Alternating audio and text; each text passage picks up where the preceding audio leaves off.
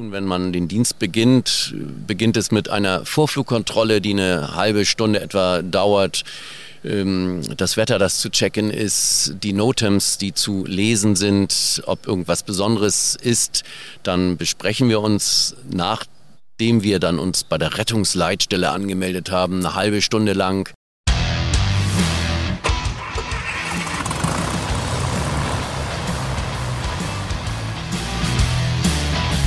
Privatpiloten Lounge FM, der Podcast für die allgemeine Luftfahrt von und mit Fritz, der Johann, Christian.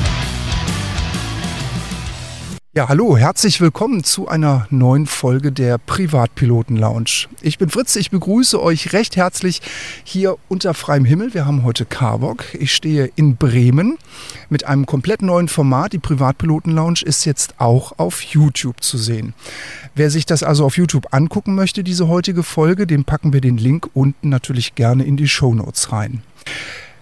Warum im Auswärtstermin? Naja, wir gucken ja immer wieder mal über den Tellerrand drüber. Das ist uns ja immer wichtig. In der Folge 51 waren wir bei der Landespolizei in Hannover zu Besuch. Und heute gehen wir in so eine ähnliche Richtung rein. Wir möchten heute mit einem gelben Engel sprechen. Und äh, den gelben Engel, der heute hier bei mir am runden Tisch mit dabei steht, der war fast 40 Jahre lang Pilot. Von diesen 40 Jahren war er 24 Jahre Stationsleiter hier in Bremen der Luftrettung vom Christoph 6. Er war eigentlich ursprünglich mal beim BGS ausgebildet worden. Heute wäre das die Bundespolizei. Also also vom Beamten zum gelben Engel geworden. In seinem Flugbuch stehen knapp 8000 Flugstunden bei 30.000 Landungen. Das Ganze hat er unfallfrei hinter sich gebracht. Er ist hier in Bremen sehr bekannt. Am 7.5.21 hat man ihn dann offiziell in den Ruhestand verabschiedet. Und das war für uns die Gelegenheit, ihn heute vors Mikrofon zu ziehen. Herzlich willkommen bei der Privatpiloten Lounge Rüdiger Engler. Vielen Dank für die netten Worte. Genau so ist es und nageln Sie mich auf die Jahre nicht fest, aber äh, das ist alles genau richtig umrissen, was du jetzt gerade gesagt hast. Super. Diese heutige Podcast-Folge wird euch präsentiert von pilotenbedarf.de. Einfach mal reinschauen. Rüdiger, ein ausgebildeter BGS-Hubschrauberpilot kommt zum ADAC, zur ADAC Luftrettung. Wie passierte das? Ja, das wissen die allermeisten gar nicht, dass auch die Bundespolizei Rettungshubschrauber fliegt. Dass auch die Bundespolizei dann halt nicht in äh, diesem Outfit, sondern in Uniform zum Hubschrauber geht und äh, dann Einsätze fliegt. In Hannover, hast du gerade gesagt, wart ihr gerade in Langenhagen. In ja. Hannover an der Medizinischen Hochschule steht so ein Hubschrauber in Orange. Okay. Und da fliegen nach wie vor Polizisten der Bundespolizei mhm. ähm, diesen Hubschrauber und machen genau das Gleiche, wie wir es hier jetzt in Bremen machen für den ADAC. Mhm. Und ich bin hier bis 1997 auch als Polizist geflogen und dann war diese Maschine eben, das war damals eine Bell 212, ein Riesenklopper mit fünf Tonnen, ähm, eben unser Einsatzmittel und ich bin hier genauso Rettungsdienst geflogen als Polizist, wie ich es jetzt dann immer getan habe, bis zum Mai letzten Jahres für den ADAC. War, war das von dir ein Kindheitstraum, dass du gesagt hast, du wirst gelber Engel? Nein, und wir wollen ja immer ehrlich miteinander sein. ich bin zur Bundespolizei damals gegangen. Damals hieß es Bundesgrenzschutz, das war 1977. Lange, lange ist es her.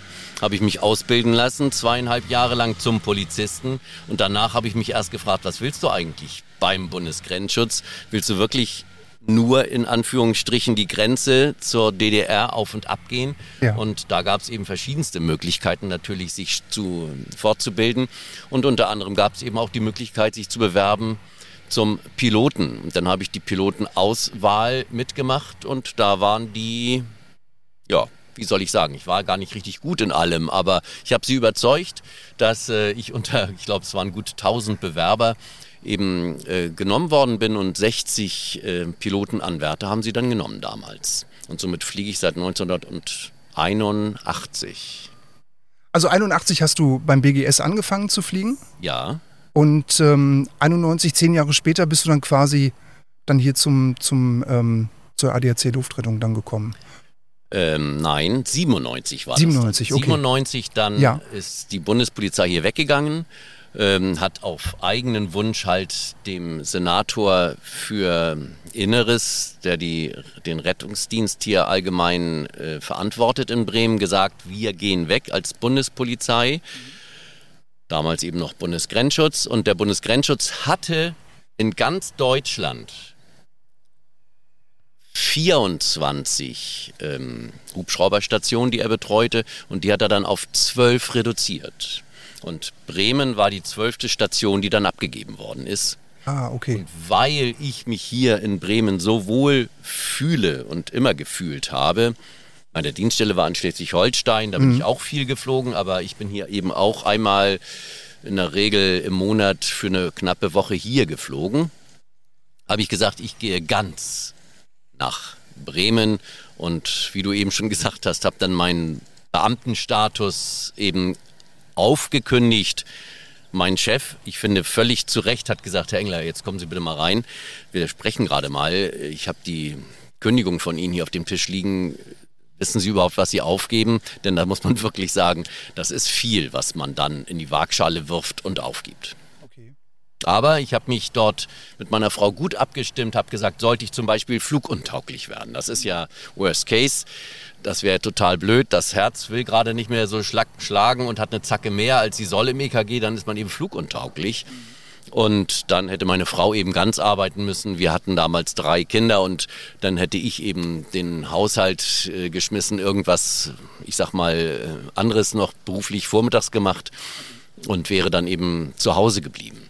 Das haben wir alles so durchgesprochen. Dann haben wir gesagt, komm, genauso machen wir es. Wir als gemeinsame Entscheidung verlassen letztlich äh, diesen, diesen sicheren Hafen, den man als Ja, Beamter hat. okay. Aber du hast es nie bereut. Nie bereut. Es war fantastisch für mich. Das war die beste Entscheidung, die ich habe treffen können. Finanziell muss ich sagen, ähm, ist es schon so als Beamter, äh, gerade wenn man auch an die Pension denkt, ist das total klasse. Beamter zu sein, aber die Entwicklung, die ich hier so machen durfte und die Öffentlichkeitsarbeit und die Stationsleitung, die ich dann hier die, äh, anvertraut bekam vom ADAC, das war wunder, wunderschön. Es ging gar nicht besser egal ob es der Tag der offenen Tür war, den ich hier jedes Jahr dann organisiert habe, Tag der Sicherheit haben wir das genannt. Da kamen eben ganz, ganz viele Hilfsorganisationen dazu und dann war hier alles, was wir hier an Rasenfläche sehen, voll mit ähm, Angeboten, egal ob vom Arbeiter-Samariter-Bund, Ja. egal ob die Feuerwehr oder andere Hilfsorganisationen, die sich hier dann dargestellt haben und ganz viel gemacht haben. Das Krankenhaus hat uns aber immer sehr, sehr unterstützt. Ja. Das Krankenhaus links der Weser, ich weiß gar nicht, ob man es sieht, dort im Hintergrund. Äh, da stehen wir und sind Ja. eben seit 1973 mit dem Rettungshubschrauber hier. Und das Krankenhaus hat auch da uns immer, nicht nur am Tag der Sicherheit, sondern immer wunderbar unterstützt. Ich würde gerne noch mal einen Schritt zurückgehen in deine Ausbildungsphase. Gerne. Ich habe auf YouTube ein äh, Video gesehen vom ADAC bezüglich der Voraussetzungen, wenn man hier fliegen möchte. Ja. Da gab es einen Bundeswehr-Hubschrauberpiloten, der hat sich beworben, musste aber komplett nochmal drei Jahre die Ausbildung durchlaufen. Also es war jetzt nicht so, dass der ADAC einfach gesagt hat, gut, du kannst fliegen, du kannst jetzt einfach auf der rechten Seite Platz nehmen. Wie, war das bei dir? War, weil du schon integriert warst vom BGS im ADAC, musstest du da nochmal eine Phase durchlaufen oder? Jeder, der beim ADAC in der Luftrettung anfängt, muss eine kleine Phase durchlaufen. Aber das wundert mich jetzt sehr, wenn er wirklich ausgebildeter Pilot war bei der Bundeswehr. Auch mein Kollege, der oder Ex-Kollege, muss ich mittlerweile ja sagen, weil ich gegangen bin, ähm, dem ich gerade guten Tag gesagt habe, der kommt von der Bundeswehr. Ähm, da macht man dann eben ein Type-Rating, die Musterberechtigung für den entsprechenden Hubschrauber. Wenn man das hat, dann ähm, wird man zehn Stunden lang neben einen erfahrenen Piloten gesetzt, fliegt aber schon selber und macht dann zehn Tage lang Einsätze oder zehn Flugstunden. Das weiß ich jetzt gerade gar nicht genau. Vielleicht auch zehn Flugstunden ähm, äh, und drei Tage, wie es auch immer ist. Und ähm, fliegt dann unter, ich sag mal in Anführungsstrichen, Aufsicht, eine Supervision, dass man einfach sieht, man, wie stellt der Pilot, der neue Kollege sich an. Und dann äh, ist er fertig mit seiner Ausbildung. Also Ich weiß jetzt von diesem Piloten von der Bundeswehr nichts. Okay, ich gucke da nochmal rein. Vielleicht habe ich es auch völlig falsch verstanden. Aber er sagt, es wäre eine längere Ausbildungsphase gewesen. Aber bei dir war es so, du, du warst ja integriert und ja, und trotzdem ist es so, dass äh, der ADAC damals, und das macht er bis heute, äh, fordert, dass man bei der DLR in Hamburg einen Test durchläuft, der auch drei Tage dauert, der, finde ich, schon ganz schön mich gefordert hat, ähm, wo es von Kopfrechnen über äh, Aufnahmevermögen geht bis hin zu manuellen körperlichen Fähigkeiten der ähm, Multifunktionsmöglichkeit äh, des Körpers. Obwohl ich geflogen bin, schon etliche tausend Stunden, musste ich das alles machen. Hab's natürlich auch gemacht bis hin zum Psychologengespräch, äh, wo man dann eben äh, etlichen Leuten gegenüber sitzt und sie einen einfach mal interviewen, wie man mhm. sich so gibt und wie man sich sieht. Okay. Also ähm, dieser, dieser Test ist zwingend und den schafft auch tatsächlich gar nicht jeder Pilot, diesen DLR-Test. Ja. Letztlich etwa das gleiche, sage ich immer, was die Lufthansa auch macht. Ja, genau. Also ich hatte den ähm, ja auch selbst mal ähm, durchgeführt, den Test. Ich habe da auch dran teilgenommen und der ist wirklich knackig. Ja, finde ich auch. Ich habe ihn damals auch geschafft, aber du gehst dann auch raus und fühlst dich geistig sehr ausgewrungen. Das ist wirklich genauso. Exakt. So habe ich mich auch gefühlt. Also es ist wirklich zwar keine körperliche Arbeit, aber man merkt, was man da ja. den Tag dann geleistet hat. Ja, also man, man ist wirklich ja. erschöpft. Aber gut, okay, um das Beste rauszuholen aus den Leuten, um zu sehen, ob das klappt, definitiv. Ja. Rüdiger, jetzt bist du ja so lange hier geflogen und ähm, wenn man das so im Fernsehen immer verfolgt, da kommt dann der Rettungshubschrauber geflogen und dann denkt man ja immer nur, der Pilot ist ja eigentlich nur für den Hubschrauber an sich äh, verantwortlich. Technisch natürlich auch und wäscht ihn dann ein bisschen für den nächsten Kollegen. Aber wie viel Mehrarbeit ähm, hast du denn eigentlich während äh, oder zwischen den Einsätzen. Also es ist ja nicht nur putzen und ein bisschen Öl nachfüllen, ähm, zum Beispiel Paperwork. Was, was musst du denn da alles dokumentieren als Pilot? Es ist tatsächlich so, dass es viel mehr ist, als sich ein Außenstehender vorstellt. Man hat wirklich den ganzen Tag gut zu tun, denn zwischen den Einsätzen und wir machen so zwei bis zehn Einsätze, acht Einsätze am Tag, je nachdem wie die Einsatzlage ist, äh, muss das alles nebenbei erledigt werden. Äh, sodass tatsächlich diese ja, Arbeit am Schreibtisch ähm, viel Zeit in Anspruch nimmt, aber natürlich auch gut zu bewerkstelligen ist. 24 Jahre hat, hat mir gesagt, hast du die Station hier geleitet ja. für den ADAC. Ähm, was macht denn dann der Stationsleiter noch zusätzlich? Also ich stelle mir jetzt, äh, stell mir das jetzt vor, du kommst von einem Einsatz zurück, da müssen vielleicht Dienstpläne noch geschrieben werden. Macht das der Stationsleiter? Auf etlichen Stationen ist es genau so, wie du sagst, dass es der Stationsleiter macht. Äh, mir war das immer ganz wichtig, alle mit ins Boot zu nehmen. Wir sind drei Piloten und allen drei, also ich bin ja dann der Dritte im Bunde, dass wir drei uns bei der Tasse Kaffee hinstellen, hinsetzen und sagen, komm, wer möchte wann arbeiten. Und die Freiheit gibt uns der ADAC, dass wir selber den ganzen Jahresdienstplan vorgestalten und dann äh, ist es, finde ich, viel schöner, wenn alle drei sich hinsetzen und sagen, Mensch, die Woche passt mir gut, die Woche nicht so, weil da ist, was weiß ich, gerade das Abifest meines Sohnes oder was auch immer oder die Einschulung meines Kindes sodass äh, wir da immer eine Gemeinschaftsarbeit draus gemacht haben. Und bei drei Piloten ist es dann schon so, dass es natürlich auch Engpässe gibt, wenn man an die Urlaubsplanung mal denkt. Es darf immer nur einer in Urlaub gehen, weil zu zweit schafft man es, die Station eben den Rettungshubschrauber-Dienstplan abzudecken. Okay, und dann gibt es natürlich auch so sensible Daten wie zum Beispiel Weihnachten, Silvester, Ostern. Genau, da haben wir immer gesagt, alle drei Jahre hat man ganz frei Weihnachten und Silvester. Und alle drei Jahre macht man Weihnachten und alle drei Jahre macht man Silvesterdienst. Äh, so hatten wir es damals gemacht. Ich weiß nicht, wie es jetzt heute hier gehandhabt wird, aber das fand ich immer sehr schön und meine Kollegen damals ähm, auch. Ja, also das ist äh, fair. Das setzt natürlich aber auch viel äh, Vertrauen und auch ein, ein, gutes Verhältnis innerhalb der Mannschaft voraus. Ne? Das ist ganz wichtig. Ja. Und, ähm, man versteht sich nicht immer hundertprozentig, das ist in jedem Leben so, in jeder Ehe so, dass man auch Konflikte hat und das ist auch gut so, sonst wäre das Leben ja auch langweilig und ich fände auch nicht ehrlich. Also ich habe auch versucht immer sehr viel, ja, also Ehrlichkeit hineinzubringen und wirklich ähm, trotz alledem gerne eben versuchen, die Verbundenheit untereinander zu fördern. Ähm, aber das hat, fand ich, immer sehr gut geklappt. Bist du denn, wenn du das jetzt gerade so ansprichst, Teambildung, ist das dann nur auf die Jungs äh, vom ADAC gemünzt oder hast du das ganze Team mit eingepackt? Also sprich auch die, die Ärzte und die äh, Sannis, die mit dir geflogen sind? Die mussten alle, alle. unbedingt mit ins Boot und das ähm, mit ins Boot, das hört sich ja blöd an. Also mit den Flieger. Sie, sie mussten alle mit den Flieger, aber sie mussten alle immer irgendwie, wenn es geht,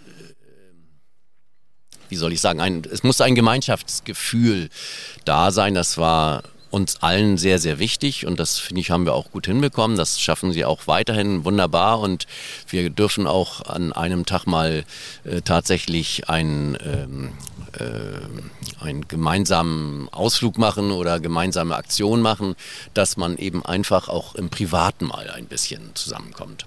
Aber grundsätzlich sind wir drei Personen, jetzt nicht die drei Piloten, sondern drei Personen, die in den Hubschrauber einsteigen. Das ist einmal der äh, Rettungsassistent vom Arbeiter-Samariter-Bund hier in Bremen gestellt, der Notarzt vom Klinikum links der Weser gestellt, ein Anästhesist und ein Pilot. Und wenn man zu dritt so zusammenarbeitet, ist es auch wichtig, dass man über den Horizont des eigenen Berufsbildes hinaus ähm, ja, weiß, was wie der andere tickt, was er macht, wie er gestrickt ist. Ich finde, das bringt ganz, ganz viel Vertrauen und ähm, das ist gut so.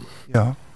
Jetzt hattest du gerade von diesen drei Personen, wie, wie viele ähm, arbeiten denn generell hier auf dieser ADAC Luftrettungsstation in Bremen? Wie viele Mitarbeiter ja. habt ihr denn hier? 23 bis 25. Wow. Da sind 15 Ärzte, drei Piloten und dann fünf oder sechs, das schwankt immer ein bisschen, vielleicht werden es auch mal sieben, keine Ahnung, äh, Notfallsanitäter die eine kleine spezielle Ausbildung bekommen beim ADAC, damit sie sich auch Luftraum auskennen und wissen, wenn man eben fliegt in einer Platzrunde, äh, wo sie mit Luftraumbeobachtung äh, machen okay. müssen und äh, den Piloten sehr, sehr unterstützen. Das, hm, gilt das jetzt eigentlich nur für den äh, Flug zum Einsatz oder gilt das auch vom Einsatz zurück, dass der Rettungssani bei dir da vorne sitzt? Er sitzt auch beim Flug zurück mit vorne im Cockpit und unterstützt den Piloten, ähm, wie es äh, ja, ja, erforderlich ist und es ist wunderbar. Und je länger dann eben jemand dort im Hubschrauber sitzt, ein paar Jahre, umso besser wird er natürlich, weil es schon ein sehr, sehr komplexes System ist, wenn man Notfallsanitäter ist, den medizinischen Anforderungen gerecht werden muss und dann auch noch der fliegerischen Variante ähm, zuarbeiten soll. Das ist schon, ist schon sehr, sehr viel. Ja, das ähm, erfordert ziemlich viel äh, Flexibilität, glaube ich auch. Ne? Ja. Dienstpläne haben wir ja schon drüber gesprochen. Das ist so die Aufgabe des, ähm, des äh, Stationsleiters hier, dass man sich dann im Team äh, zusammensetzt. Was, was sind da noch so für, für Arbeiten im Hintergrund, die man, von denen man nur erahnt, dass sie gemacht werden müssen, aber notwendig sind? Also neben der Paperwork wahrscheinlich Berichte vom Einsatz, oder? Genau, Berichte werden natürlich geschrieben. Die Krankenkassen äh, zahlen die Rettungseinsätze und da muss detailliert alles aufgelistet und aufgeführt sein. Aber äh, bis hin tatsächlich zum äh, Hanger säubern und den Fußboden äh, tatsächlich zu kehren, Hubschrauber zu waschen oder eben auch ähm, andere Dinge, die ja eigentlich ist immer was zu tun. Es ist wirklich euch, ne? immer was zu tun, wenn man den Dienst beginnt. Beginnt es mit einer Vorflugkontrolle, die eine halbe Stunde etwa dauert. Ähm, das Wetter, das zu checken ist, die Notems, die zu lesen sind, ob irgendwas Besonderes ist.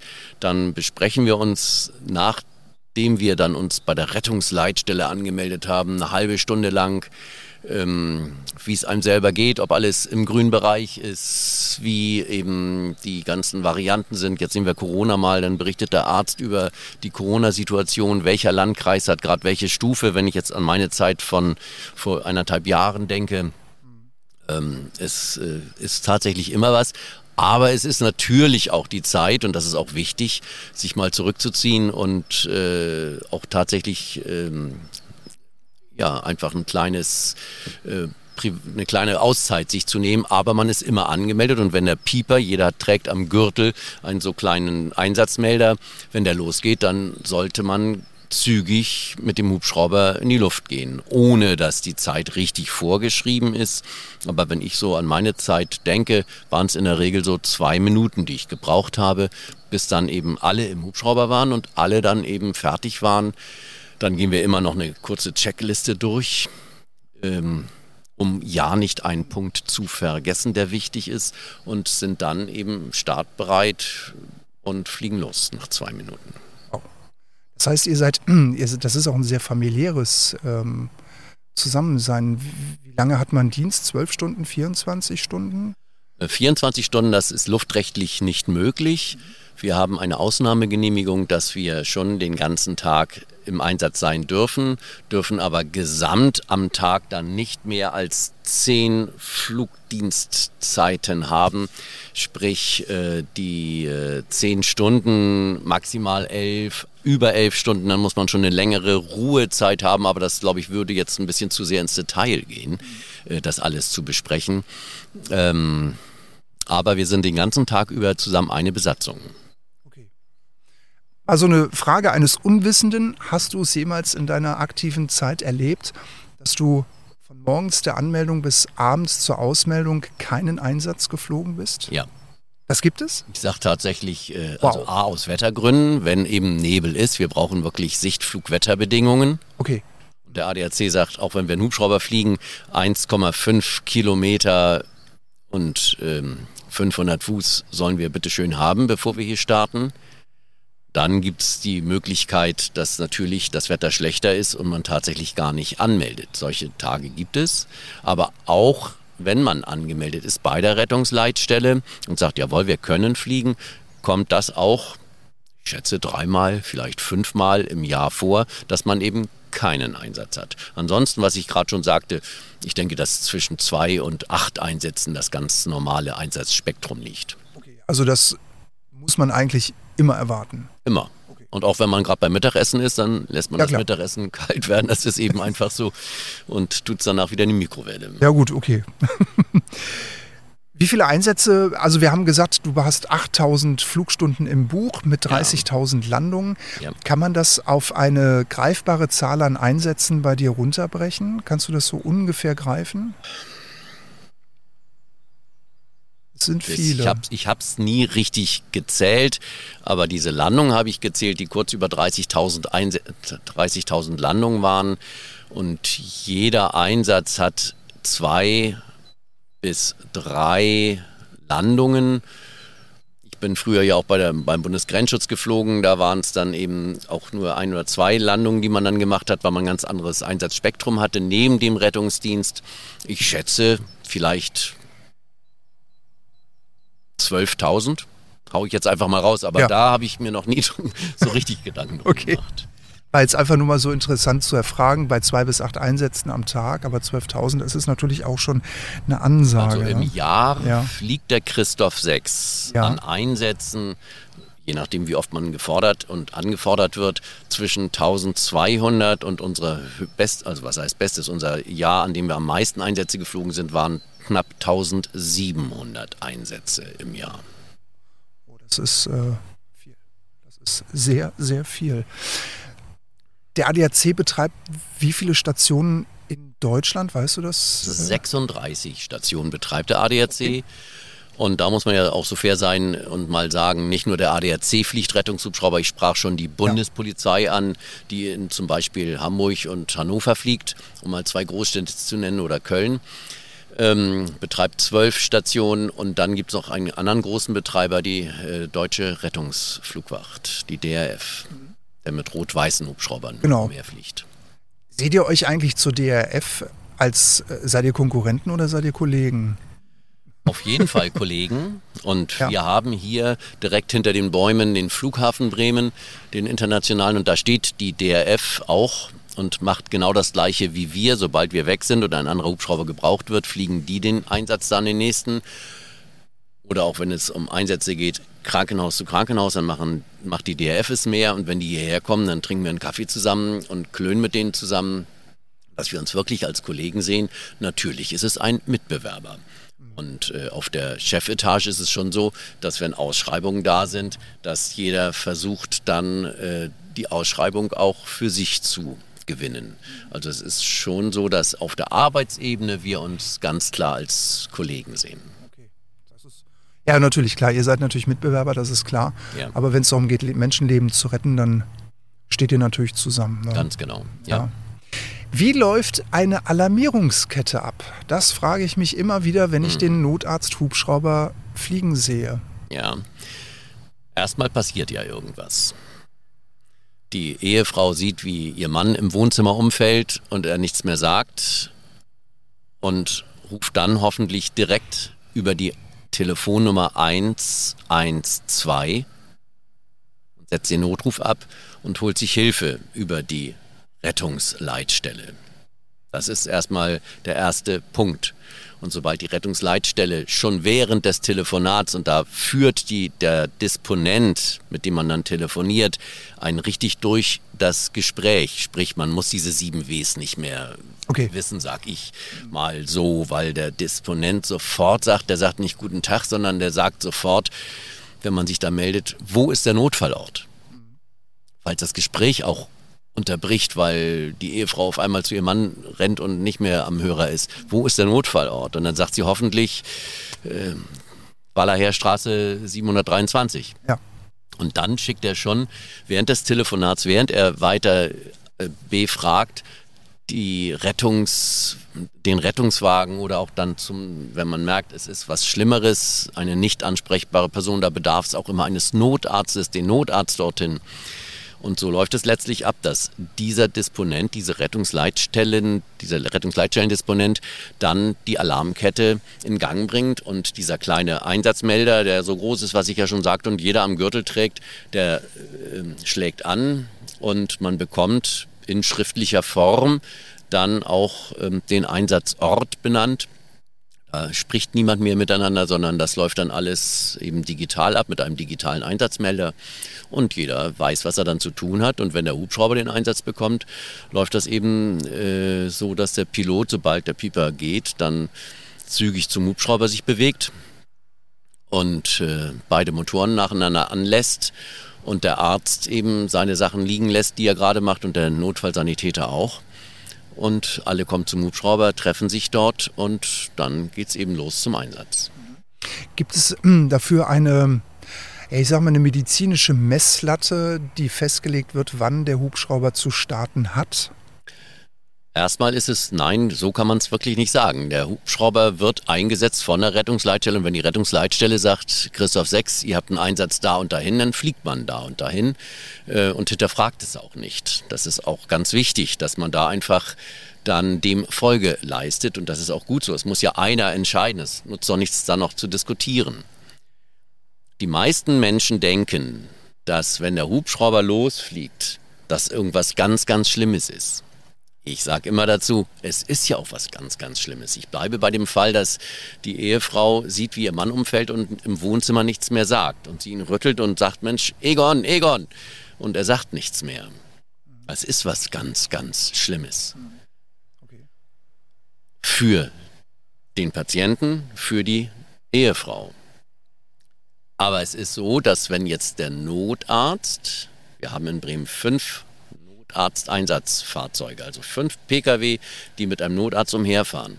Manchmal ist es so, dass alle fünf unterwegs sind beim anderen Patienten, der zu versorgen ist. Und dann hat ganz Bremen keinen Notarzt mehr. Und wenn dann ein weiterer Notarzt benötigt wird, dann wird eben auch der Hubschrauber angefordert und dann machen wir genau das Gleiche, genau dasselbe, wie der Notarzt getan hätte, der ins Auto steigt. Das denken die meisten immer gar nicht. Die meisten in der Bevölkerung denken, wenn der Hubschrauber losfliegt, oh Mensch, ist ein Kind ertrunken oder ein ganz schwerer Verkehrsunfall oder jemand vom Baum gefallen und hat eine Wirbelsäulenproblematik. Das ist eben gar nicht so, sondern wir haben in Anführungsstrichen neben diesen Einsätzen, die ich gerade aufgeführt habe, eben auch diese ganz normalen internen äh, Notfalleinsätze, internistischen Notfalleinsätze, wo einfach ein Herzinfarkt vorliegt. Von wann bis wann dürft ihr fliegen? Klar, 24-7, 365 Tage, Feiertage gibt es nicht. Das ist klar. Aber es wird wahrscheinlich, äh, wie du es vorhin angesprochen hast, Sichtminimas geben und dementsprechend, weil ihr auch nach Sicht fliegt, wird es wahrscheinlich auch Lichtverhältnisse geben, nach denen ihr nur fliegen könnt oder dürft. Ne? Genau, wir hören hier in Bremen auf, wenn die Sonne untergeht. Sprich, im tiefsten Winter fliegen wir nur bis Viertel nach vier. Dann haben wir Sonnenuntergang und ab Sunset hören wir dann hier auf. Wir haben aber auch Hubschrauber, die 24 Stunden fliegen. Der nächste wäre hier in Sanderbusch, das ist bei Wilhelmshaven und die fliegen mit einer Brille, die sie dann vor den Augen haben, ähm, einer Brille, die das Restlicht zigtausendfach sammelt und man dann eben durch die Brille schaut und fliegen dann das nachts. Ich meine, einen Nachtflug, den können wir auch machen, ganz normal. Und wenn es so ist, dass wir bei einem Einsatz sind und es wird dann dunkel, können wir natürlich dort starten, weil wir ja die Hinderniskulisse rundherum einsehen können starten und fliegen dann VFA Night hierher zurück oder auch mit dem Patienten vielleicht noch nach Hannover, weil er nach Hannover muss und von Hannover dann VFA Night wieder zurück nach Bremen. Das dürfen wir alles bei den entsprechenden Wetterverhältnissen. Wenn wir als Single Cockpit, weil ich bin ja allein letztlich verantwortlich, habe keinen zweiten Piloten neben mir, brauche ich dann eben fünf Kilometer Sicht. Ähm, Voraussetzung, um den Flug zu machen. Und wenn wir die dann nicht haben, dann bleiben wir eben auch mal, das kommt auch alle zwei Jahre mal vor, in Hannover stehen oder sonst wo stehen am Krankenhaus und fliegen nicht zurück und fliegen dann erst am nächsten Tag wieder. Ich glaube, das ist auch immer so ein, so, so ein Mysterium, dass sich viele in der Bevölkerung flacher fragen, ja, warum verliegen die denn eigentlich nicht nachts? Aber es sind eben diese Voraussetzungen, die eben gegeben sind. Also nicht, dass du es nicht können könntest, sondern du darfst es einfach schlichtweg nicht, wenn du eben die Sicht nicht hast. Und es gibt ja auch hier, gerade in der Stadt, haben wir ja viele ähm, Gefahren für euch, also Hochspannungsleitungen, Masten, das ja. kommt ja alles hinzu. Und es bringt Rettungshubschrauber ja auch nichts, wenn er jemandem helfen will und sich selber in Gefahr bringt. Genau, wobei ähm, die meisten, die jetzt diesen Beitrag hören, sind ja selber sicherlich fliegerisch interessiert oder gar selber auch Piloten. Die Hindernisse sind ja alle in den Karten, ICAO-Karte aufgedruckt. Ähm, ja. Aber natürlich ist es genauso, wie du gesagt hast, die Gefahren lauern dann schon überall, natürlich viele, viele Einsätze geflogen. Du hast wahrscheinlich auch vieles gesehen, was man vielleicht nicht sehen möchte, was ja. aber leider passiert ist. Ja. Das ist ganz klar, wir sind Menschen, das belastet auch. Ähm, nehmt ihr SISM in Anspruch oder habt ihr ein internes SISM-Team, dass man sich da mal auslassen kann? Ja. ja? Ähm, ich achte es für sehr, sehr wichtig auch, dass man sich dann wirklich bespricht und seine Eindrücke los wird die man im Kopf hat und was belast, ja, jemanden selber belastet. Als erstes äh, kann man es eben als im Team selber natürlich nach einem Einsatz besprechen und das ist, finde ich, auch sehr sinnvoll. Aber wenn das nicht reicht, gibt es darüber hinaus dann Kollegen, die ähm, ausgebildet sind und da durfte ich auch dazu gehören, die von Psychologen geschult wurden, um anderen Kollegen zuzuhören. Kollegiale Ansprechpartner, Peer-System, so haben wir es genannt. Und wenn jetzt eben jemand in Kassel Probleme hat oder sonst wo, dann hat derjenige mich angerufen und wir haben uns dann getroffen. Ich bin zu ihm hingefahren, habe ihn auch gefragt, wie dringlich es ist, ob ich sofort losfahren müsse, wie er sich fühlt. Das muss derjenige dann selber auch beurteilen. Und da ist der ADAC, finde ich, sehr, sehr großzügig und hat gesagt, ihr dürft da schalten und walten, wie ihr es für richtig empfindet. Denn das ist ja sehr, sehr individuell, äh, was alles auf einen zukommt. Und ich habe immer besonders schön gefunden, unsere Seele wird belastet durch die Einsätze. Das ist einfach so. Wenn ich an einige Einsätze denke und intensiv darüber berichte, kommen mir tatsächlich heute noch die Tränen. Ich sehe es immer so, man kann ganz viel im Flur, haben wir vielleicht einen Teppich und dann nimmt man den Teppich hoch und kehrt den direkt runter. Dann irgendwann kommt eine Delle in den Teppich, das ist ja noch kein Problem. Aber wenn es nachher so viel wird, dass die, der Berg unterm Teppich so groß wird, bricht auf einmal alles heraus. So ist es bei der Seele, so sehe ich das auch. Man kann ganz viel für sich selber ausmachen, mit sich selber ausmachen. Aber wenn man das nie los wird, dann ist man auf einmal psychisch so belastet, dass man dann eben nicht mehr kann. Und da sollte man das nie hinkommen lassen. Also ich meine, dass wir eben kommunikative Wesen sind als Menschen und dass das Gespräch hilft, diese Belastung abzubauen. Wenn das nicht mehr reicht und wir können da drei Gespräche führen und ich fahre dann eben dreimal nach Kassel, für eine Stunde sich unterhalten und zugehört zu haben. Und ich merke, und der Kollege merkt es auch, das reicht einfach nicht. Dann kommt die nächste Stufe auch, dass er dann natürlich auch problemlos, ähm, was er ja immer darf, aber dann sich ähm, spezielle Hilfe holt und zu einem Psychologen geht und ähnliches machen den, hm, Genau. Also für den einen, der, der jetzt äh, mit, mit Fragezeichen äh, am, am Podcast-Player sitzt oder jetzt vom Bildschirm bei YouTube, wo er das jetzt gerade sieht. Ja. Also CISM steht für Critical Incident Stress Management. Okay. Wie du gesagt hast, es ist die psychologische ja, Erste Hilfe von Kollegen für Kollegen. Ja. Das Peer-System ist auf der jeweiligen Ebene angesiedelt. Das heißt also, der Rüdiger Engler von der ADAC Luftrettung hilft einem Kollegen von der ADAC Luftrettung, der was Belastendes erlebt hat. Genau. Die sprechen darüber. Genauso würde das der Rettungssanitäter machen und auch der Notarzt. Genau, und dieses System tatsächlich deutschlandweit hat der ADAC das aufgebaut, ähm, hat auch Ärzte und hat auch Notfallsanitäter mit im Team. Und wenn wir uns eben einmal im Jahr für drei Tage treffen tatsächlich, um uns immer fortzubilden, sind wir alle zusammen, dieser Haufen von, bunter Haufen von Menschen und Berufsgruppen, dass äh, ja, jede äh, Disziplin dort vertreten ist als genau. kollegialer Ansprechpartner. Genau, angesiedelt ist das CISM-Team bei der Stiftung Mayday, die in Neu-Isenburg ansässig ist. Ich war selber lange Koordinator beim CISM-Team für meinen mhm. Arbeitgeber bei der großen Fluggesellschaft, bei der ich arbeite. Ähm, das sind teilweise sehr schlimme Dinge, man da äh, zu hören bekommt. Also auch Koordinatoren und auch die Peers müssen ein dickes Fell haben, das muss man ganz ehrlich sagen. Ja. Und man muss auch leider, das, das klingt jetzt vielleicht böse, aber man muss wirklich sagen, es ist schlimm, was dir passiert ist, aber ich helfe dir jetzt und ich darf das nicht an mich rankommen lassen. Also man muss da schon so einen gewissen Schutzpanzer haben. Du wirst mir jetzt bestimmt da das, stimmen. Ne? Das ist genau so, wie du sagst. Ähm, letztlich ist es wirklich so, Schutzpanzer ist vielleicht falsch, aber man darf es eben nicht in, so in sich aufnehmen, dass es ein, mich selber belastet. Natürlich ist eine kleine Belastung da, aber das sollte man ja schauen, dass man sich selber dort abgrenzt, aber trotzdem sehr wohl hilft und natürlich auch alles nachfragt, detailliert sich schildern lässt. Ähm, aber das ist auch bei jedem Rettungseinsatz so. Ich bleibe immer dabei, dass die Frau sieht, wie ihr Mann im Wohnzimmer umfällt. Das ist ja nicht witzig, auch für die Retter nicht.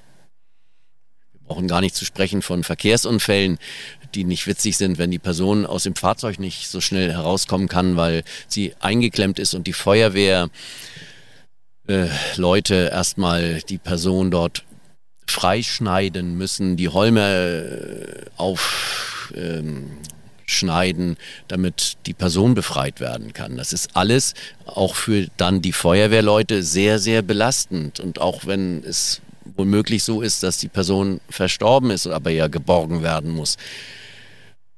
All so etwas ist sehr belastend und auch so etwas, das können wir nicht einfach abstreifen, aber wir dürfen es, wenn es irgend geht, nicht, ich sage immer wieder, in unser Herz so tief hineinlassen. Jetzt haben wir viel drumherum gesprochen, was da so dranhängt und mit ähm, administrativen Aufgaben. Jetzt wollen wir da aber eigentlich auch mal zu dem Fluggerät kommen, das euch hilft, euren tollen Job tagtäglich umzusetzen. Er steht da im Hintergrund. Ja. ja. Das ist ein ja, gelber Hubschrauber und mehr kann ich dazu nicht sagen, weil ich ja. bin ein Flächenflieger. Ja. Rüdiger, was, was kommt bei euch für, für Fluggerät zum Einsatz? Ja, hinter uns steht dieser Hubschrauber. Das ist eine EC 135. EC für Eurocopter. Damals, mittlerweile ist es Airbus, die Eurocopter aufgekauft haben und somit ist es ein ähm, Produkt von Airbus äh, ein drei Tonnen schwerer Hubschrauber. Er hat zwei Motoren, die immer laufen, dass wenn einer ausfallen sollte, was mir tatsächlich nie passiert ist, alle 40 Jahre nicht, dass ein Motor ausgefallen ist, dann fliegt man mit dem zweiten weiter, weil der stark genug ist, um weiter zu fliegen. Insofern sind immer beide Triebwerke voll im Eingriff. Wir haben um die 1400 PS, wenn man das mal so in einen Kategorie bringen möchte, können damit fliegen so um die 120 Knoten schnell im Horizontalflug. Und innerhalb Bremen, sage ich immer, um das mal in eine Minutenfassung zu bringen, innerhalb Bremens fliegen wir da so etwa drei bis fünf Minuten, wenn man in den äußersten Zipfel Bremens fliegt, auch mal sieben oder acht Minuten.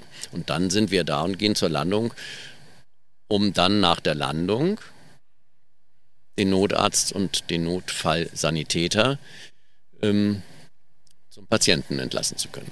Okay.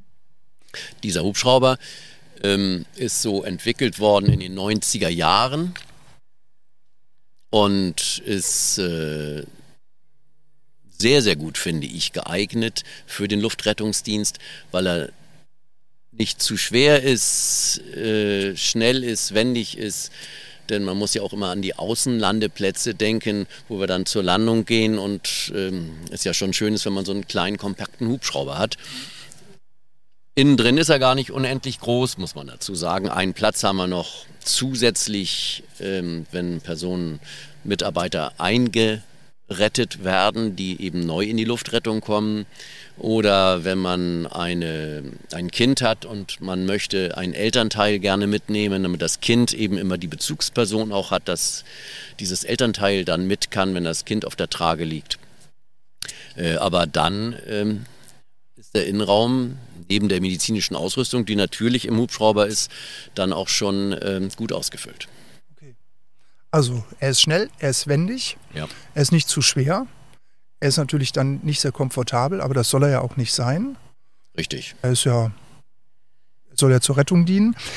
Ähm, wie ist er denn jetzt eigentlich für den Patienten ausgelegt, der dort drin transportiert wird? Also die Patienten, die hier transportiert, sind logischerweise alle liegend.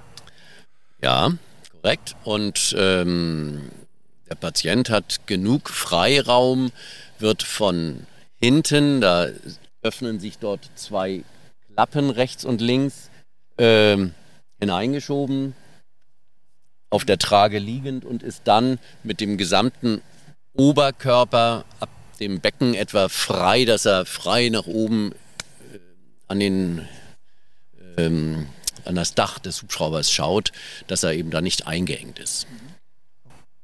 Das können wir einmal hier überhaupt demonstrieren. Stimmt ich habe ja, den kleinen ja, Hubschrauber ja. mitgebracht und da werden diese Klappen hier so hinten geöffnet will hier nicht mehr so gut, okay, geöffnet und dann wird die Trage hinten hineingeschoben, Klappen wieder zugemacht und dann geht's los.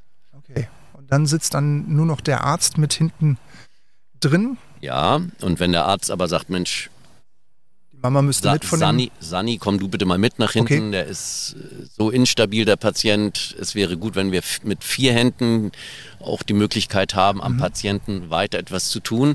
Dann geht der Sanitäter, der Notfallsanitäter auch mit nach hinten und dann fliegt man vorne alleine. Komplett alleine. Das heißt dann, du hast auch gar nicht mehr die, die Rückmeldungen von deinem, in Anführungszeichen, Co-Piloten, dass es heißt, äh, links ist frei oder geradeaus genau. ist frei, das sieht gut aus. Das heißt, du musst dann, hast viel mehr Arbeitsbelastung in dem Moment nochmal im Cockpit. Das ist richtig, nur wenn ich sage, das kann ich mir nicht zutrauen, das Wetter ist ganz schlecht und äh, ich brauche vier Augen vorne, nicht nur meine eigenen zwei nach vorne, dann sage ich, da muss man mit dem Doktor reden, Mensch, brauchst du ihn wirklich so dringend, können wir es nicht. Und wenn der Doktor sagt, nein, geht nicht, das habe ich nie erlebt, das ist für mich eine reine Theorie, dann ist es auch so, dass dann der Pilot immer das Vorrecht hat und sagt, ich fliege nur, wenn ein zweiter vorne mit Sitz, der Sani vorne ist, der Notfallsanitäter und nicht bei dir hinten. Aber ich habe das nie erlebt, aber das ist die Regulierung, die wir haben beim ADAC, dass dann der Pilot letztlich ähm,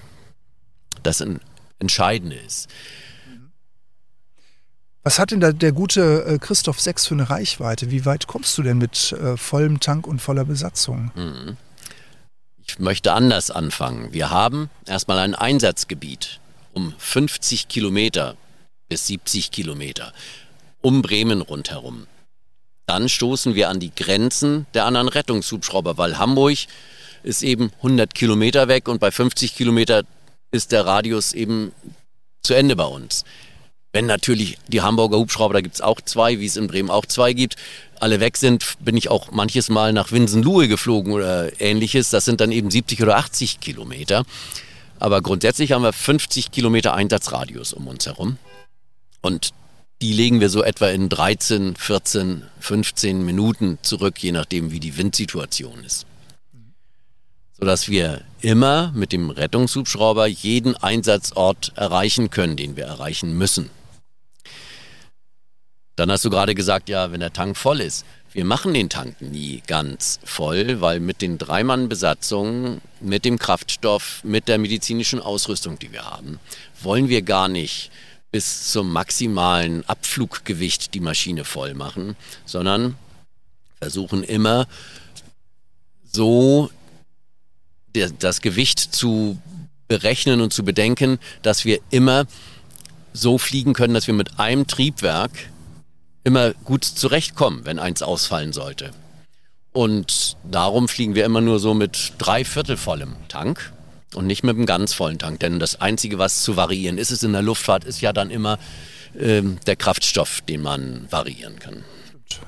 Da seid ihr ja wenigstens noch dann flexibel. Genau, und da kann ich problemlos ja. von hier zum Patienten fliegen, mit dem Patienten von da nach Hannover und auch wieder zurück nach Bremen wenn ich merke, ich komme von Hannover jetzt doch gar nicht zurück, da, man macht ja immer seine Kraftstoffkalkulationen logischerweise als Berufs, nicht nur als Berufspilot, als Pilot, als Autofahrer ja auch. Ja. Da fährt man ja die nächste Tankstelle an, wenn man sagt, Mensch, hm. und so machen wir es ja nicht anders, dass wenn wir merken, ich habe nicht genug Kraftstoff, um ganz zurückzukommen, die 100 Kilometer, dann tankt man eben in Hannover oder in Hamburg oder äh, in Damme am Flugplatz um dann eben wieder mit Kraftstoffreserve genug äh, zurückzufliegen.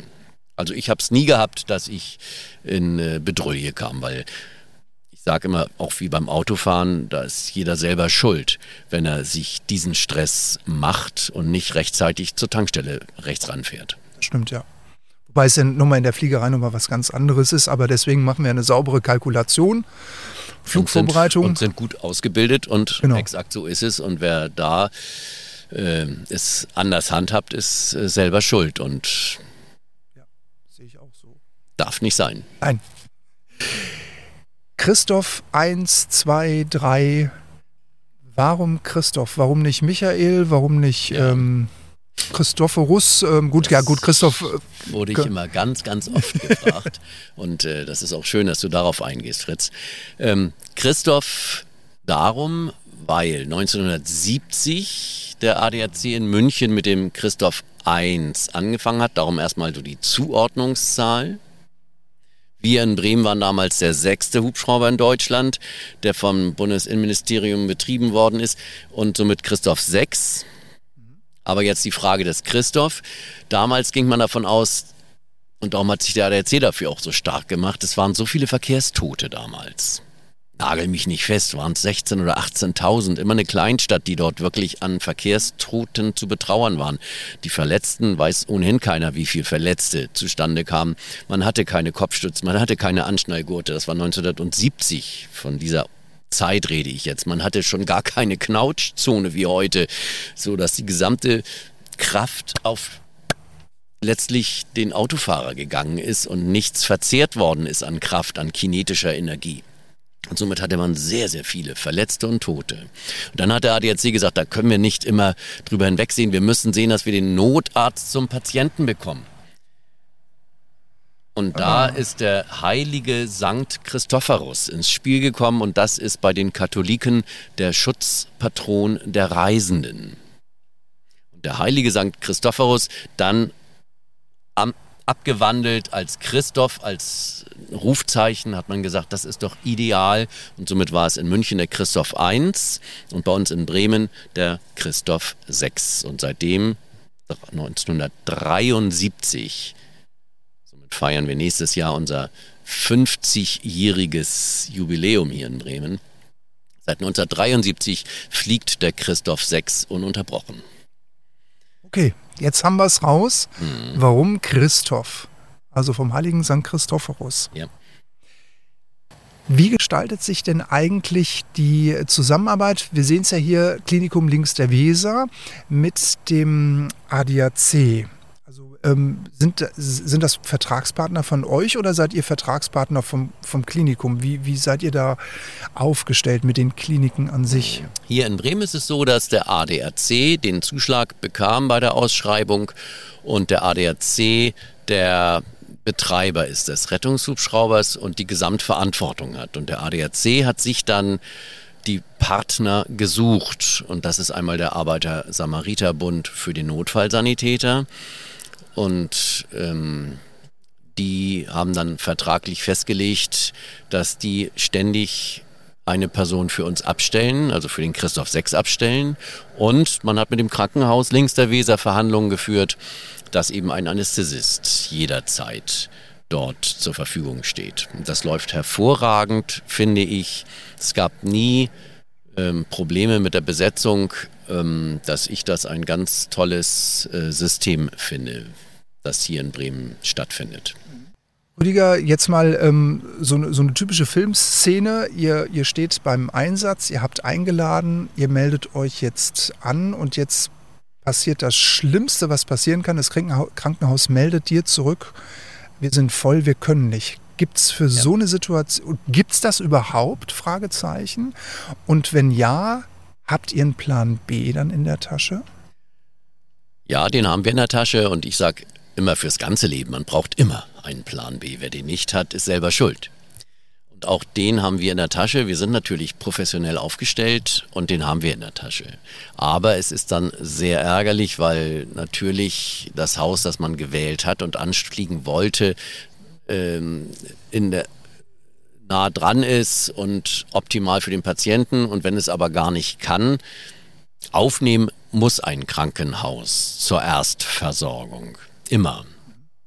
Aber wenn eben, ich sag mal, alle OPs am Laufen sind und kein Intensivbett mehr da ist auf der Intensivstation, muss man sich dann selber immer fragen, will ich dann den Patienten dorthin fliegen, nur letztlich in Anführungsstrichen erst versorgen lassen. Der Patient ist ja erst versorgt durch den Notarzt, um dann womöglich den Patienten durch ein anderes Rettungsmittel weiter transportieren zu lassen ist dem Patienten damit gedient?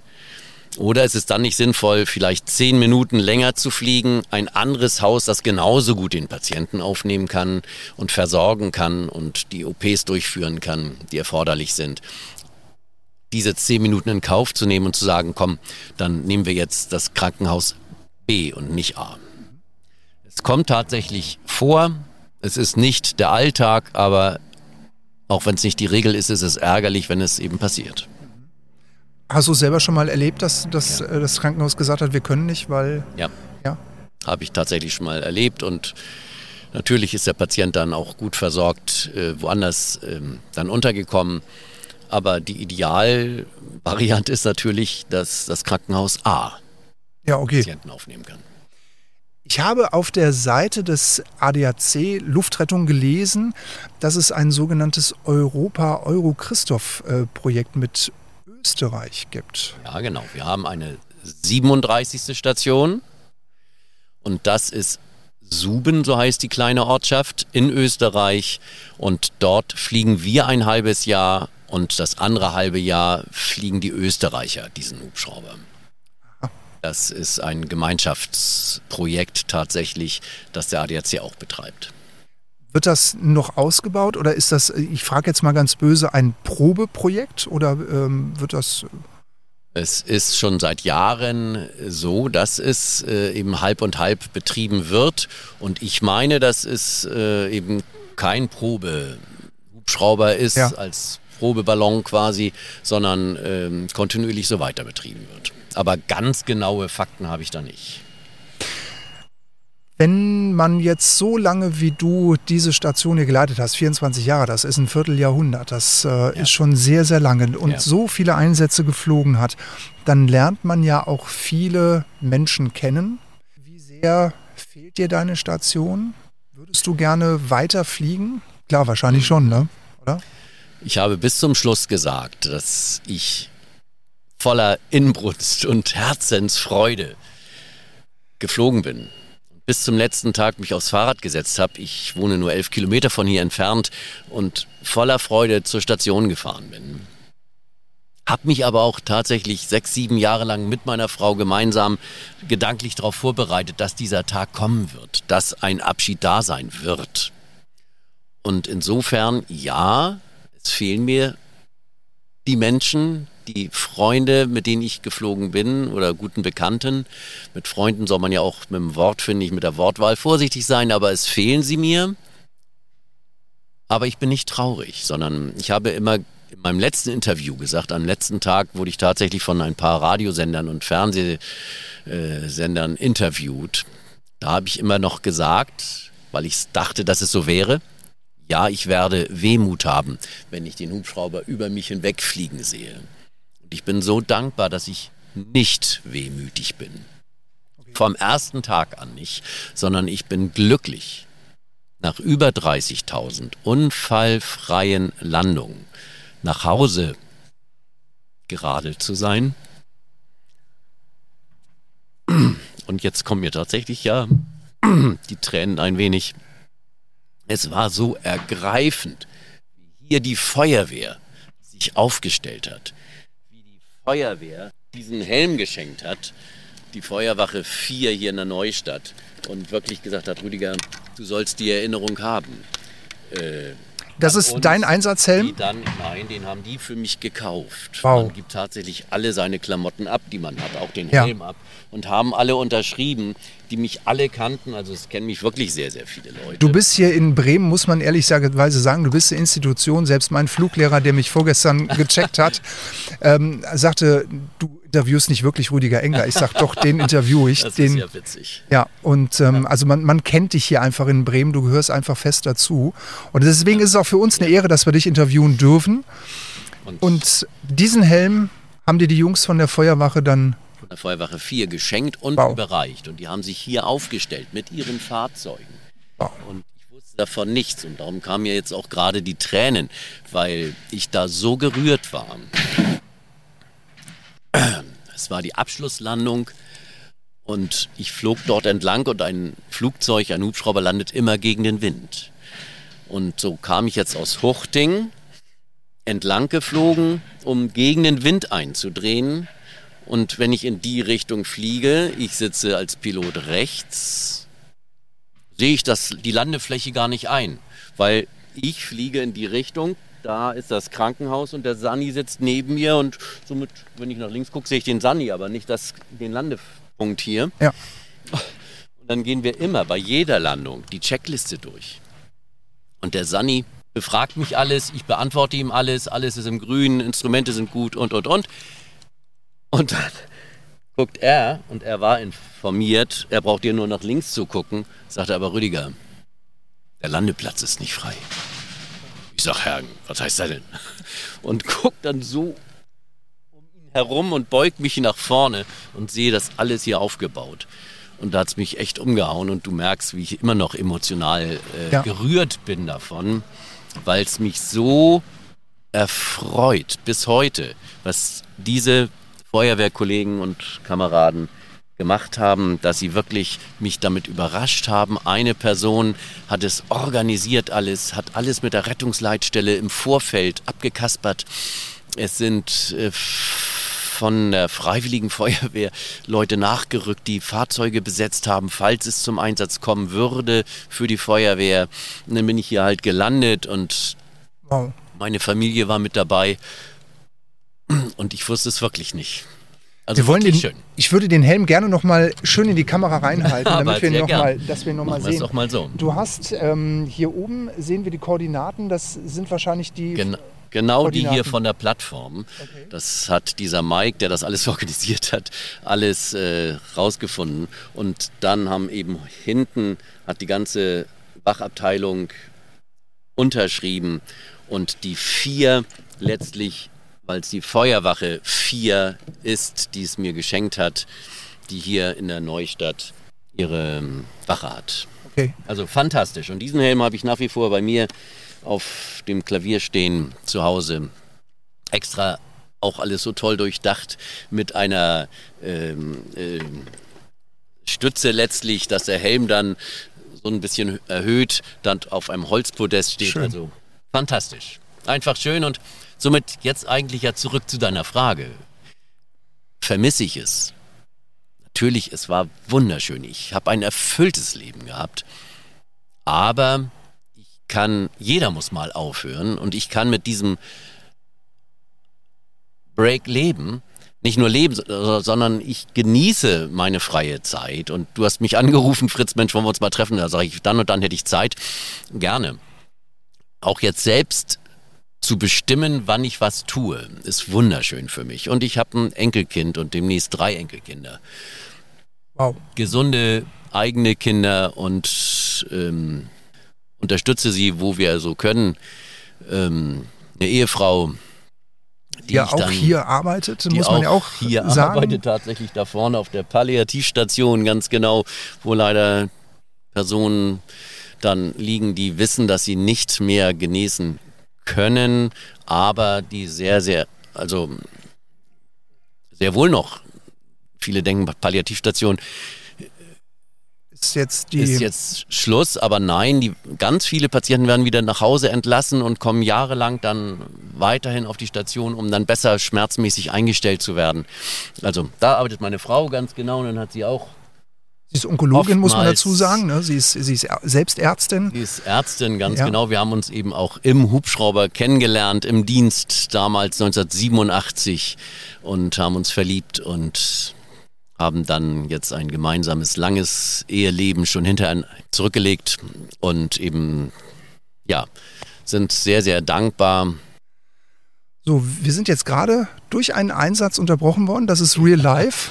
So ist es ganz genau und es ist ja total schön, äh, denn bewegte Bilder sind dann nochmal viel interessanter, als wenn wir Ja. so statisch dastehen. Und somit sind wir jetzt umgezogen, sind an den Zaun gegangen, an den Rand des Hubschrauberlandeplatzes, um ja nicht äh, irgendwie hinderlich zu sein und sind jetzt dann gleich hier stehen geblieben, wo wir jetzt stehen auf der Rasenfläche. Und Genau. der Hubschrauber wird jetzt schon wahrscheinlich wieder gelandet sein. Sechs, sieben Minuten sind um. Ja. Das ist so die normale Landezeit, die wir immer so haben. Ich hab's, wir haben es gerade besprochen, es ist eine unglaubliche Ruhe gewesen für diesen Einsatz. Der Pilot ist rausgekommen, es kam der Sanitäter danach, wahrscheinlich noch der Arzt. Ja. Niemand ist gerannt. Es ist äh, eine absolute Ruhe, Ruhe, eine Routine in diesem Ablauf drin gewesen. Der Hubschrauber ist gestartet. Du hast es gerade noch mal erklärt. Ja. Wir wollen es noch mal, äh, vielleicht noch mal aufgreifen, weil wir es äh, vielleicht nicht gehört haben. Also man Ja. startet von der, äh, von der Plattform der Beweglichen, startet man hier ein Stück weg. Ganz genau. Und zwar ist dort hinten, ich weiß nicht, ob du die Kamera drehen willst, Ja, gerne. ein bisschen schwarz zu sehen. Das ist das H, das Hubschrauberlande-H. Ja. Und das ist eben Start- und Landebahn. Und somit schwebt der Hubschrauber in einer Höhe von etwa zwei Metern nach vorne zu diesem H. Dann dreht der Pilot gegen den Wind ein. Dann geht er aufwärts, rückwärts. In den Start, dass wenn ein Motor ausfallen sollte zu diesem Zeitpunkt, dass man dann wieder unten auf diesem Haar landet. Wenn eine gewisse Höhe erreicht ist und man über die Hindernisse, über die Bäume da hinten hinwegkommt, das errechnet man sich vorher, dann geht die Nase nach vorne, weil der Steuerknüppel nach vorne gedrückt wird und der Hubschrauber beginnt dann zu fliegen und fliegt in die Richtung, die dann eben eingesteuert ist. Und äh, wenn dann ein Motor ausfiele, dann kommt man eben über die Bäume da hinten hinweg und würde dann auf dem Flughafen zur Landung gehen und sagen, hier, pass mal auf, äh, Bremen Tower, ich habe hier gerade ein Problem. Okay. Triebwerk ist ausgegangen. Ja. Wie gesagt, mir ist es nie passiert, 40, 41 Jahre lang nicht. Aber es kann immer passieren. Ähm, Rüdiger, äh, jetzt mal Frage. So viele Menschen bist du geflogen. Ähm, Ja. Gibt es das auch schon mal die Situation, dass ähm, Menschen, die dann genesen sind, hier auf die Rettungsstelle kommen und sagen, wir wollten einfach nur mal Danke sagen? Ja, die gibt es tatsächlich vereinzelt und auch das ist dann immer eine ganz große Freude.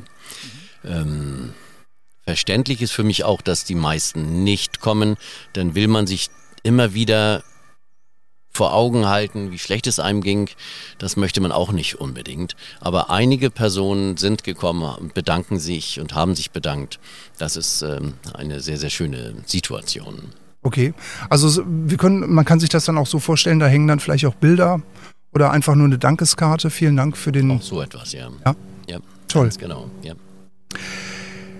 Du würdest alles wahrscheinlich nochmal genau so machen, oder? ja, mein Leben beruflicher wie privater Art sind so fa- fantastisch, dass ich sage, ich würde genau das Gleiche wieder tun wollen, denn es hat mich erfüllt, hier fliegen zu dürfen und hier, ja, einfach den, meinen Dienst äh, der Bevölkerung zur Verfügung zu stellen und wirklich Gutes zu tun. Das tat mir richtig gut.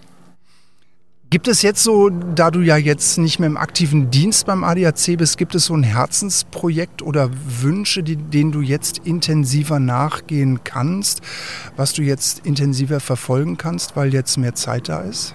Auf jeden Fall. Und ich habe mein Enkelkind schon angesprochen. Ähm, da wurde ich vorgestern gerade angerufen, Mensch, das Enkelkind ist krank. Wir beide als Eltern haben keine Zeit. Kannst du kommen? Ich sage, ich stehe morgen früh gerne um fünf auf und komme zu euch und nehme das Kind den ganzen Tag. Und das ist doch wunderschön, so seine Zeit auch ähm, einteilen zu können. Wirst du der Fliegerei so ein bisschen treu bleiben jetzt, dass du Nein. jetzt überhaupt ich nicht? tatsächlich gesagt, ich fliege nie wieder selber und das fällt mir auch nicht schwer. War so, dass ähm, ein großes Blatt berichtet hat, ein fliegerisches, ähm, über meinen Dienst, als ich noch aktiv war und dann wurde ich, als ich jetzt in, meinem, äh, in der Rente schon war, ähm, von jemandem angeschrieben, der eine eigene Bo 105 hat. Und der hat mich eingeladen und ich bin dort ins Siegerland gefahren und bin mit ihm, mit seiner eigenen Bo 105 geflogen. Da sagte er auch, Mensch, flieg doch, wenn du magst. Du hast auch noch den Schein. Und nein, sage ich, ich möchte wirklich keinen Steuerknüppel mehr anfassen. Nicht, weil ich bockig bin, sondern weil es für mich wirklich so ein Schnitt ist. Und dem kann ich auch so problemlos folgen, dass ich sage, nie wieder werde ich einen Steuerknüppel in der Hand haben. Und das geht mir gut dabei. Und das Okay. freut mich so sehr. Okay. Das große Magazin war der Aero-Kurier, das dürfen wir, glaube ich, an Dürfen der wir Stelle sagen? dürfen wir Okay. sagen, ja. Und dann kam der Aerokurier tatsächlich, weil er dann davon hörte, dass wir uns treffen. Und wir trafen uns, weil dieser Bo 105-Pilot eben diesen Aerokurier gelesen hatte, wie ich von der Bo geschwärmt habe. Und dann kam der Aerokurier nochmal dazu und hat uns beide tatsächlich da auch interviewt, äh, als wir uns dann dort gemeinsam trafen. Das war wirklich so ein Treffen unter Fliegern, wie es wunderschön äh, nicht sein konnte. Schön. Ja, Lars erzählte davon. Ja. Und Ja. äh, so kam ja auch der Kontakt zustande, dass wir dann gesagt haben, dann müssen wir jetzt mal den Rüdiger Engler für unseren Podcast jetzt interviewen. Ja, und das mache ich sehr, sehr gerne. Rüdiger, ich darf mich bei dir für das Interview recht herzlich bedanken. Vielen Dank für die Zeit. Sehr gerne. Vielen Dank für die tollen Einblicke bei der ADAC Luftrettung hier in Bremen. Ja. Normalerweise würden wir dir jetzt always many happy landings wünschen. Das tue ich jetzt auch einfach, weil du ja Pilot bist. Nur weil die Lizenz nicht mehr gültig ist, wünsche ich es dir trotzdem weiterhin. Jawohl. Einfach bodenständig. Many happy landings. Vielen, vielen herzlichen Dank. Viel Gesundheit, viel Glück. Und ähm, Vielen Dank für das Interview. Dankeschön, ich habe es sehr gern gegeben und vielen Dank, dass äh, du auch dir die Zeit genommen hast. Danke Ciao. dir. Bis dann. Tschüss.